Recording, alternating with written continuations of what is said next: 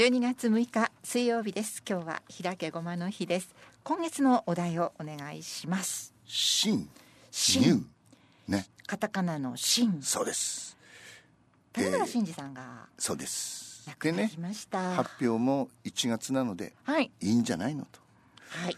で LGBTQ の話をずっとしてましたけどまあ LGBTQ もニューというかそういう流れね、うん。えー新しい考え方というか。はい。うんまあなんぼでもバカにしたらいじめられたでしょうけど。で、えー先週ねあのお嬢様の話をしました。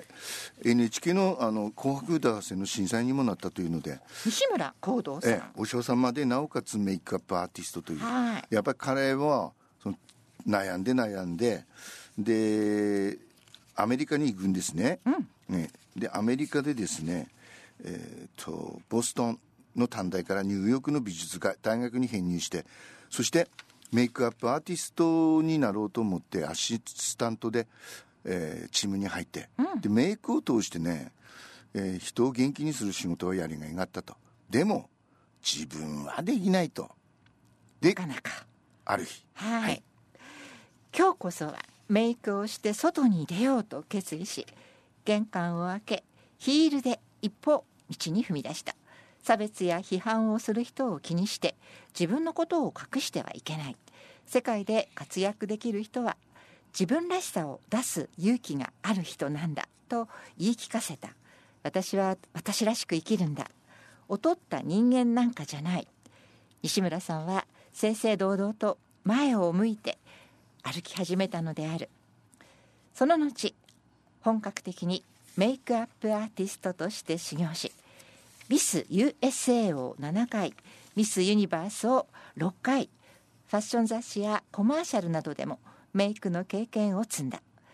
ニューヨークで8年間暮らし今度はロサンゼルスで1年半メイクの指導法を習得するための勉強を重ねハリウッド俳優のメイクを担当するまでになった。すごいな。素晴らしい、うんアメリカ生活の途中の20代半ば西村さんは一時帰国しそれまで嫌っていた仏教の世界に飛び込むことを自ら決めた。うん。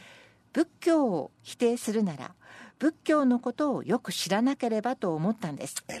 両親にカミングアウトできたので今度はお寺の子として生まれた事実から目を背けず自分の人生の課題にきちんと向き合おうと。うん。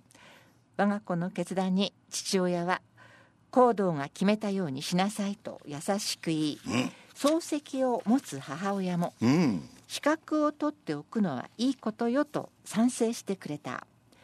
頭を丸め衣をまとって行う修行生活は想像以上に過酷だった。肉体的な辛さもさることながら自分のような人間が果たして僧侶になっていいのかという疑問が常につきまとった。うん。浄土宗の作法浄土宗の作法には男女で明確な違いがある。うん。男でも女でもある自分はどちらに従うべきなのだろう。うん。さらに修行中同じ修行僧から「かまかと思ったぜ」と言われて血の気が引いた、うん仏教が同性愛者をどう捉えているのかを解明しないまま修行を終えることはできないと思った西村さんは修行の最後に高名な先生に質問した。うん。先生私の周りにも LGBTQ の人がいます。男女で違う作法についてどうお伝えすればいいのでしょうか。すると先生はこう答えた。作法は教えの後にできたもの。教えのもとでは全ての人が平等に救われます。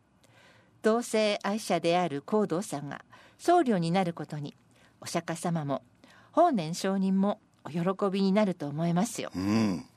浄土宗は懐の深い宗派だった。心のモヤモヤが一気に吹き飛び西村さんは僧侶として生きる覚悟を決めた。2年間にわたる断続的な厳しい修行を経て26歳の時に僧侶の資格を取得した。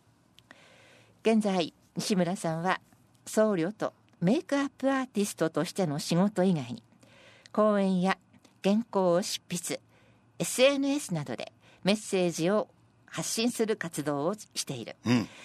日本では LGBTQ の権利を守る法制度がまだ整っていない。いまだに差別発言についてのニュースが目立つ。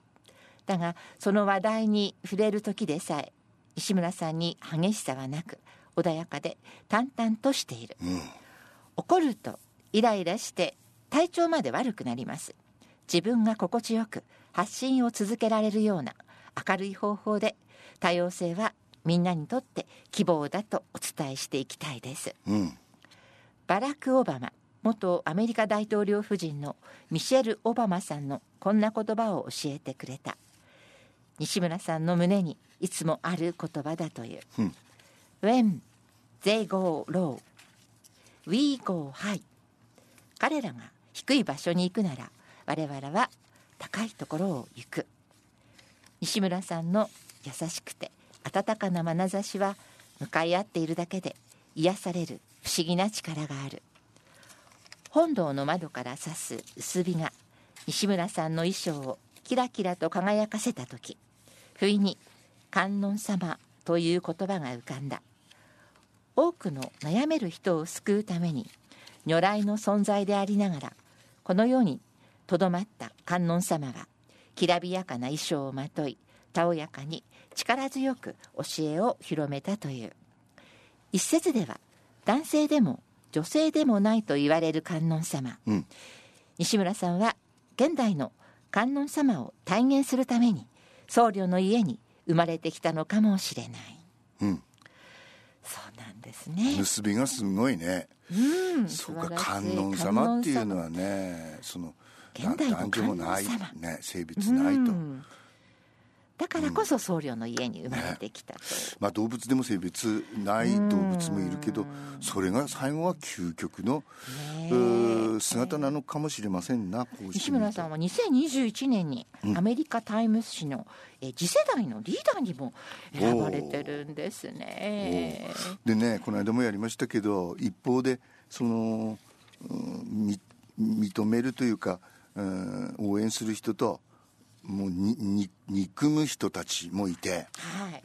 この間やりましたねアメリカで一番有名なバドワイザーのこの不買運動とかねそうでした工ね。場の爆破予告とかねだからもうさすがのその、うん、あのこのバドワイザーもねうん。ちょっとビビってるとそしたらねえーっとねこれびこれもびっくりしたんですけどねバドワイザーはもう LGBT を応援することはないだろうと言われていると。そしてね大手スーパーマーケットチェーンターゲットっつうのもあるんだってね。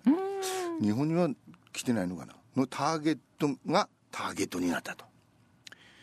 で医療医療品コーナーで LGBT 支援のメッセージをプリントした T シャツなどを売っていたけれども嫌がらせがうわーっと来て、うん。LGBT 支援の商品を引っ込めたというのでねこの LG 反 LGBT のうねりを受けてカナダ政府はアメリカへの旅行を計画しているその LGBT のカナダ国民に対してアメリカの一部の州には反 LGBT 法があるので差別や嫌がらせに直面する可能性があると警告したと。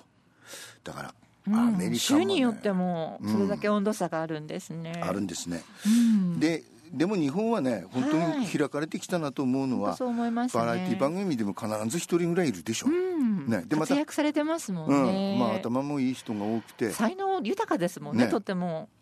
か彼らというか彼女らというかにはい。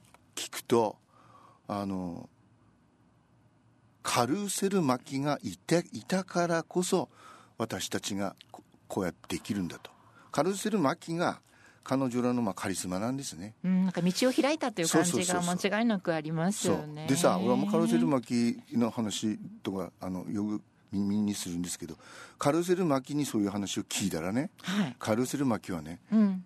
いいえその三輪明宏さんがいたから私があるのですって言ったそう初めはじゃあ三輪明宏さんから。とねでこれこっから俺らの推測ですよ。え、ー日本の芸能うん。界、三輪明宏に聞いたわけではないですが、はい。もし聞くと聞いたとすると、うん。この間やったでしょ？92歳で吉野ママとか、はい、ねありましたね。そしてあの一番最初柳ママがいてスカウトされて吉野ママになってそして第三の男って言えばいいんだか、うんうん、青江ママというのが出てそうですね。11PM に出たり、うんえー網走番外地の映画に出たり、そうでしたね。ね。えー。だから三輪明宏に聞け聞くと、うん。私じゃなくてこの3人がいたから私があって、えーえそして、まあ、カルーセル巻が登場して、うん。今いろんな人たちがあの活躍してという話じゃないかしらね。